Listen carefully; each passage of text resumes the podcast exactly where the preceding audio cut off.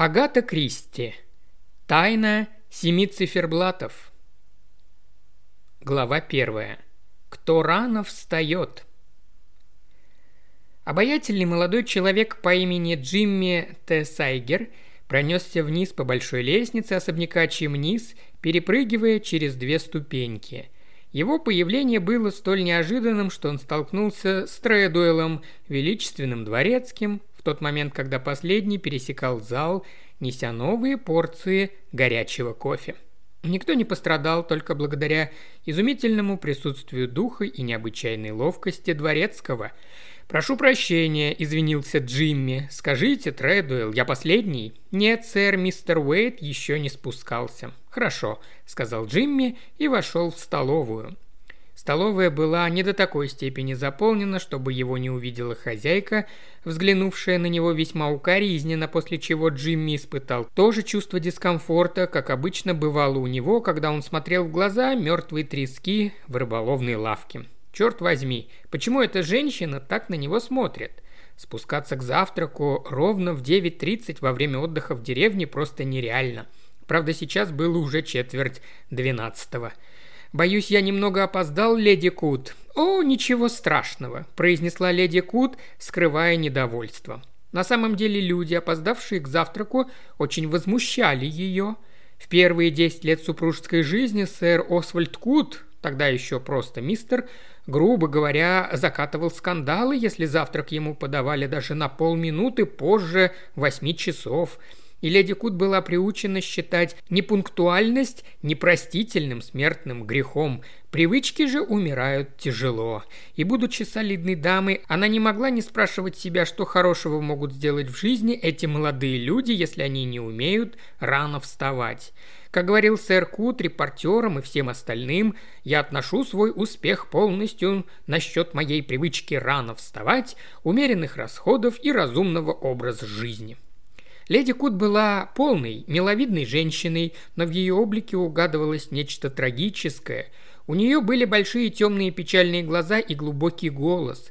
Художник, ищущий модель для картины «Рахель, оплакивающая своих детей», отнесся бы к леди Кут с восторгом. Столь же неотразимо выглядела бы она в мелодраме, играя глубоко несчастную жену злодея, бредущую сквозь снежную пелену. Леди Кут производил такое впечатление, будто в жизни у нее было какое-то ужасное тайное горе. На самом же деле в ее жизни вообще не происходило никаких событий, кроме резкого скачка благосостояния сэра Освальда. В молодости она была веселым, ярким созданием, страшно влюбленным в Освальда Кута, предприимчивого молодого человека из велосипедной мастерской, расположенной по соседству со скобяной лавкой ее отца – Жили супруги очень счастливо, сначала в двух комнатах, потом в маленьком домике, доме побольше, затем последовательно в домах все увеличивающихся размеров, однако в недорогих районах для рабочих. Так продолжалось до тех пор, пока, наконец, сэр Освальд не достиг такой высоты положения, когда он и рабочие районы перестали устраивать друг друга. У него появилась возможность снять к своему удовольствию любые, самые большие и роскошные апартаменты в Англии. Чимнис был историческим местом, и арендовав его на два года у маркиза Каттерхэма, сэр Освальд понял, что он достиг высшей точки своих устремлений – Леди Кут не разделяла его счастье до такой степени. Она чувствовала себя одинокой женщиной. Главным развлечением первых лет ее супружеской жизни были беседы с самой собой. Она мысленно возвращалась в то время, когда была еще девушкой. Когда же девушка умножалась на три, основным разнообразием жизни леди Кут стали разговоры с домашней прислугой – Однако и теперь с кучей прислуги, дворецким, копией архиепископа, несколько внушительной выправки лакеями, стадом суетящихся кухарок и судомоек, ужасающей темпераментным поваром-иностранцем, экономкой необъятных форм, которая скрипела и шуршала при каждом движении. Леди Кут все равно чувствовала себя высадившейся на необитаемый остров – Тяжело вздохнув, она выплыла через стеклянную дверь, и Джимми Тессайгер, к большому своему облегчению, тут же угостился почками с беконом.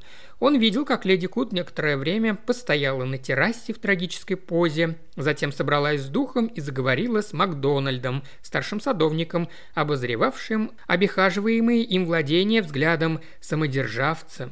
Макдональд был царь и бог среди всех старших садовников. Он знал свое признание – править, и правил он деспотически. Нервничая, леди Кут обратилась к нему. «Доброе утро, Макдональд!» «Доброе утро, миледи!» Он говорил так, как должен говорить глава садовников, скорбно, но с достоинством, как император на похоронах. Я хотела узнать, можно ли собрать немного позднего винограда на десерт. Он еще не созрел для сбора, ответил Макдональд. Ответил вежливо, но твердо. «О», — сказала леди Кут, прибавив храбрости. «Вчера я была на дальнем участке и попробовала виноград. По-моему, он уже созрел». Макдональд взглянул на нее, и она едва не залилась краской. Ее заставили почувствовать, что она допустила непростительную вольность. Очевидно, покойная маркиза Каттерхэм никогда до такой степени не нарушала приличий, не ходила в свои виноградники и не собирала там ничего собственноручно. «Если вы приказываете, миледи, гроздь будет срезана и послана вам», – сурово произнес Макдональд. «Спасибо», – сказала леди Кут, – «как-нибудь в другой раз». Виноград еще не созрел как следует для сбора. «Я тоже так думаю», – пробормотала леди Кут. Макдональд величественно молчал, леди же Кут собралась с духом еще раз. «Я хотела поговорить с вами о лужайке за Розарием. Интересно, можно ли устроить там площадку для игры в гольф? Сэр Освальд очень любит эту игру. А почему бы и нет, подумала леди Кут. Она изучала историю Англии. Разве не играл в гольф сэр Фрэнсис Дрейк со своими благородными товарищами у Арманды на виду? Самое джентльменское занятие, против которого у Макдональда не может быть разумных возражений. Но она недооценила доминирующую черту характера старшего садовника – противиться любому и каждому предложению – «Ее нельзя использовать для этого», – уклончиво ответил Макдональд. Он внес обескураживающий оттенок в свое замечание, но главной его целью было начать уничтожение леди Куд. Но если ее почистить и э, постричь и э, и так далее, с надеждой продолжала леди Куд. Да, медленно процедил Макдональд, можно, но для этого придется забрать Уильяма с нижнего уровня. О, в сомнении сказала леди Куд. Слова «нижний уровень» совершенно ничего ей не говорили, кроме неясного намека на какую-то шотландскую песню. Но было ясно, что для Макдональда они являются непреодолимым препятствием. «Это будет печально», – усилил напор Макдональд. «Конечно», – сникла леди Кут, – «это так». И удивилась, почему она согласилась так быстро. Макдональд продолжал смотреть на нее тяжелым взглядом. «Конечно, если это ваш приказ, миледи», – начал он снова, но приостановился. Его тон был невыносимым для леди Кут, она тут же сдалась. «О нет», – воскликнула она, – «я понимаю вас, Макдональд. Нет, Уильяму лучше остаться на нижнем уровне». «Я так и думал, миледи», – осознал свой верх Макдональд. «Да», – окончательно уступила леди Кут. «Да, конечно». «Я был уверен, что вы поймете, миледи», – добавил Макдональд. «О, конечно», – повторила леди Кут. Макдональд притронулся к своей шляпе, повернулся и удалился. Леди Кут обреченно вздохнула и посмотрела ему вслед. Джимми Тессайгер, насытившись почками с беконом, вышел на террасу, остановился рядом с леди Кут и тоже вздохнул, но совершенно по-другому. «Славное утро, а?» – заметил он. «Да?» – переспросила леди Кут. «О, да, думаю, что да, я не заметила». «А где все? Катаются на озере?» «Думаю, да. Я хочу сказать, не удивилась бы, если бы так оно и было». Леди Кут резко повернулась и поспешила в дом. Тредуэлл вошел следом и занялся кофейником.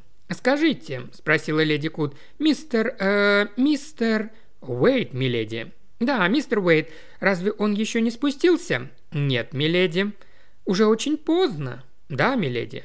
«О боже, я надеюсь, он когда-нибудь спустится, Тредуэлл?» «Несомненно, миледи. Вчера мистер Уэйт спустился в половине двенадцатого, миледи». Леди Кут мельком взглянула на часы. Было без двадцати двенадцать. «Не везет вам, Тредуэлл, нужно все убрать, а к часу уже накрыть стол для ланча». «Я знаком с привычками молодых джентльменов, миледи». Возражение было хоть и вежливым, но явным – Так кардинал Святой Церкви мог бы упрекнуть язычника или атеиста, нечаянно приступившего нормы, предписанные великой верой. Вторично в это утро леди Кут чуть не покраснела. Но тут к ее облегчению внезапно отворилась дверь и в комнату заглянул серьезный молодой человек в очках. «Вот вы где, леди Кут, сэр Освальд хочет вас видеть». «Иду, мистер Бейтман», и леди Кут поспешила из комнаты.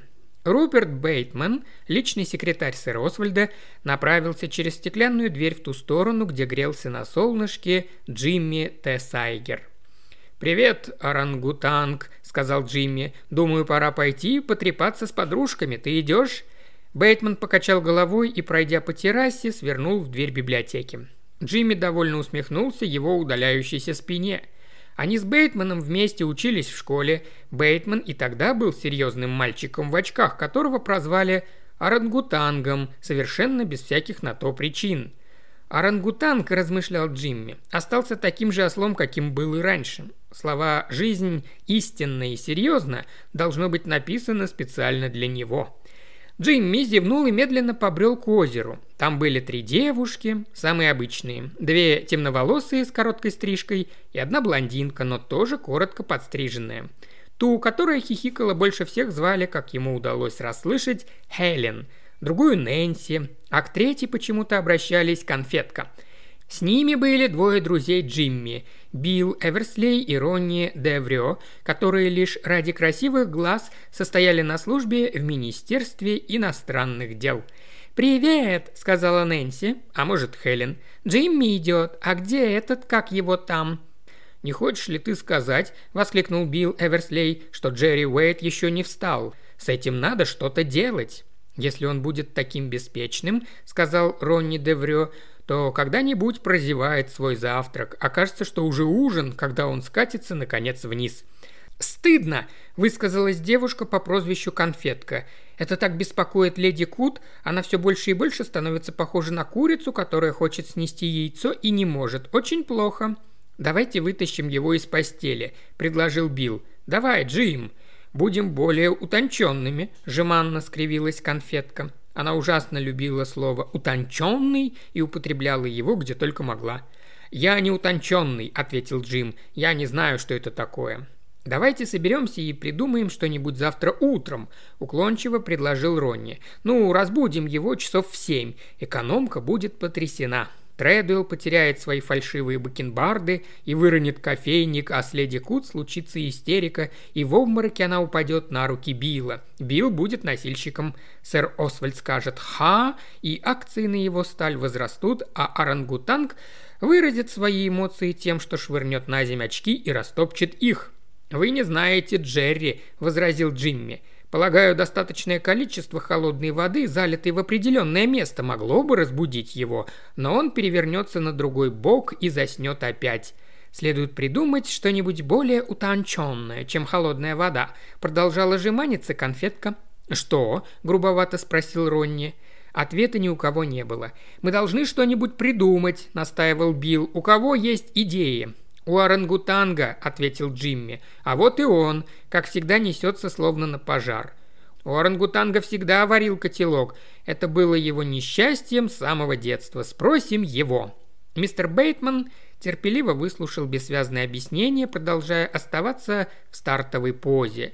Он предложил решение без малейшего промедления. «Я бы выбрал будильник», – живо сказал он. «Я сам всегда пользуюсь им, чтобы не проспать. Я думаю, утренний чай, который бесшумно разносит по комнатам, вряд ли способен разбудить кого-либо. И он поспешил прочь. «Будильник!» – Ронни покачал головой. «Один будильник. Нужно около дюжины, чтобы побеспокоить Джерри Уэйда». «А почему бы и нет?» – сказал с внезапной убежденностью Билл. «Я понял. Давайте поедем на рынок и все купим по будильнику». Начались обсуждения, прерываемые смехом. Билл и Рони отправились за машинами. Джимми было поручено выяснить обстановку в столовой. Вернулся он быстро. «Он там, наверстывает упущенное, заглатывая тосты с вареньем. Как же нам не дать ему увязаться за нами?» Было решено договориться с леди Кут, чтобы она подыграла им. С этим справились Джимми, Нэнси и Хелен. Леди Кут была сбита с толку и встревожена. «Подшутить? Вы будете осторожны, мои милые, не правда ли? Я имею в виду, вы не будете ломать мебель, крушить вещи и поливать все водой. Вы знаете, мы возвращаем дом владельцу на следующей неделе, и я бы не хотела, чтобы лорд Каттерхэм подумал... «Все будет в полном порядке, леди Кут. Бандл Брент, дочь лорда Каттерхэма, моя отличная подруга, а она уж ни перед чем не остановится, абсолютно ни перед чем, поверьте мне. И кроме того, никакого ущерба мы не нанесем. Это будет тихая, безобидная шутка». «Утонченная», — добавила конфетка. Леди Кут печально прогуливалась по террасе, когда из столовой появился Джерри Уэйт. Если Джимми Тессайгер был светловолосым, румяным молодым человеком, то о Джеральде Уэйде можно было сказать только то, что волосы его были еще более светлыми, а щеки более румяными, и бессмысленное выражение лица по контрасту с Джимми делало лицо Уэйда довольно умным. «Доброе утро, леди Кут», — сказал Джеральд Уэйд. «А где все остальные?» «Уехали на рынок», — ответила леди Кут. «Зачем?» «Это какая-то шутка», — сказала леди Кут своим глубоким печальным голосом. «Довольно раннее утро для шуток», — заметил мистер Уэйт. «Не такое уж раннее», — многозначительно возразила леди Кут. «Боюсь, немного я опоздновато спустился сегодня», — сказал мистер Уэйт с очаровательной искренностью. «Удивительная вещь, где бы я ни ночевал, всегда спускаюсь к завтраку позже всех». «Очень удивительно», – подтвердила леди Кут.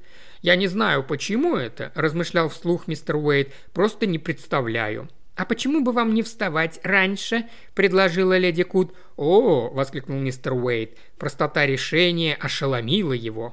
Леди Кут серьезно продолжала. Сэр Освальд столько раз повторял, что для молодого человека, желающего достичь чего-то в жизни, нет ничего лучше режима дня. «О, я знаю», – ответил мистер Уэйт, – «и мне приходится соблюдать его в городе. То есть я должен быть в нашем веселом старом Министерстве иностранных дел к 11 часам. Вы не должны думать, леди Кут, будто я бездельник.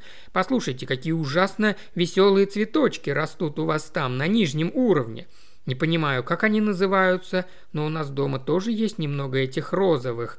Как же их там? Моя сестра страшно любит заниматься цветоводством. Леди Кут немедленно заинтересовалась этим. «А какие у вас садовники?» «О, всего один. Какой-то старый недотепа. Ничего не соображает, но выполняет все, что ему скажут. А это большое дело, не так ли?» Леди Кут согласилась, и в голосе ее отразилась такая глубина чувств, какая бы сделала честь трагической актрисе.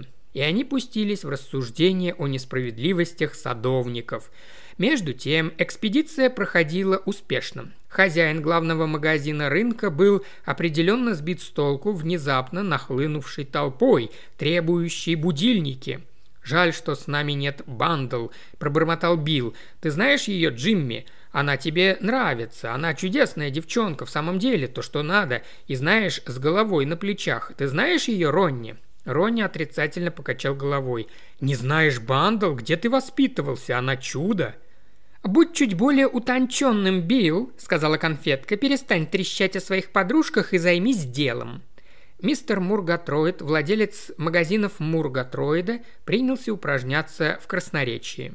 Если вы позволите посоветовать вам, мисс, то я бы не стал брать эти часы за 7 шиллингов 11 пенсов. Это хорошие часы, я отнюдь не умоляю их достоинств, заметьте. Но я бы очень советовал вот эти за 10 шиллингов 6 пенсов. Они стоят лишних денег. Надежность, вы понимаете? Я бы не хотел, чтобы вы потом сказали. Для всех было совершенно очевидным, что мистера Мургатроида нужно отключить как кран в умывальнике. «Нам не нужны надежные часы», – перебила его Нэнси. «Они должны идти один день, и все», – добавила Хелен. «Нам не нужны утонченные часы», – сказала конфетка. «Нам нужны часы с хорошим громким звонком». «Нам нужны», Начал Билл, но не смог закончить, так как Джимми, обнаруживший склонность к технике, в этот момент разобрался в устройстве механизма. На следующие пять минут магазин превратился в ад. На все голоса надрывно звонили множество будильников. Наконец остановились на шести лучших образцах. «Вот что я вам скажу», – заявил щедрый Ронни. «Я куплю один для орангутанга. Это его идея, и будет некрасиво, если он останется в стороне. Он непременно должен участвовать». «Правильно», – согласился Билл. «Я куплю еще один для леди Кут. Чем больше их будет, тем веселее». Леди Кут и сейчас трудится для нас, морочит голову старине Джерри. И действительно, именно в этот момент леди Кут рассказывала в подробностях нескончаемую историю о Макдональде и вожделенном винограде и была очень довольна собой. А продавец в это время упаковывал часы и принял за них оплату. Мистер Мургатройд смотрел на отъезжающие машины с озадаченным выражением лица. Очень энергично, золотая молодежь в наше время, очень энергично, но не всегда понятно – он с облегчением повернулся обслуживать жену викария, пришедшую за новым чайником. Уважаемый слушатель, ты прослушал ознакомительный фрагмент аудиокниги. Желаешь продолжить слушать аудиокнигу? Тогда подписывайся на канал Ильи Кривошеева на Бусте. Ссылка на канал в описании.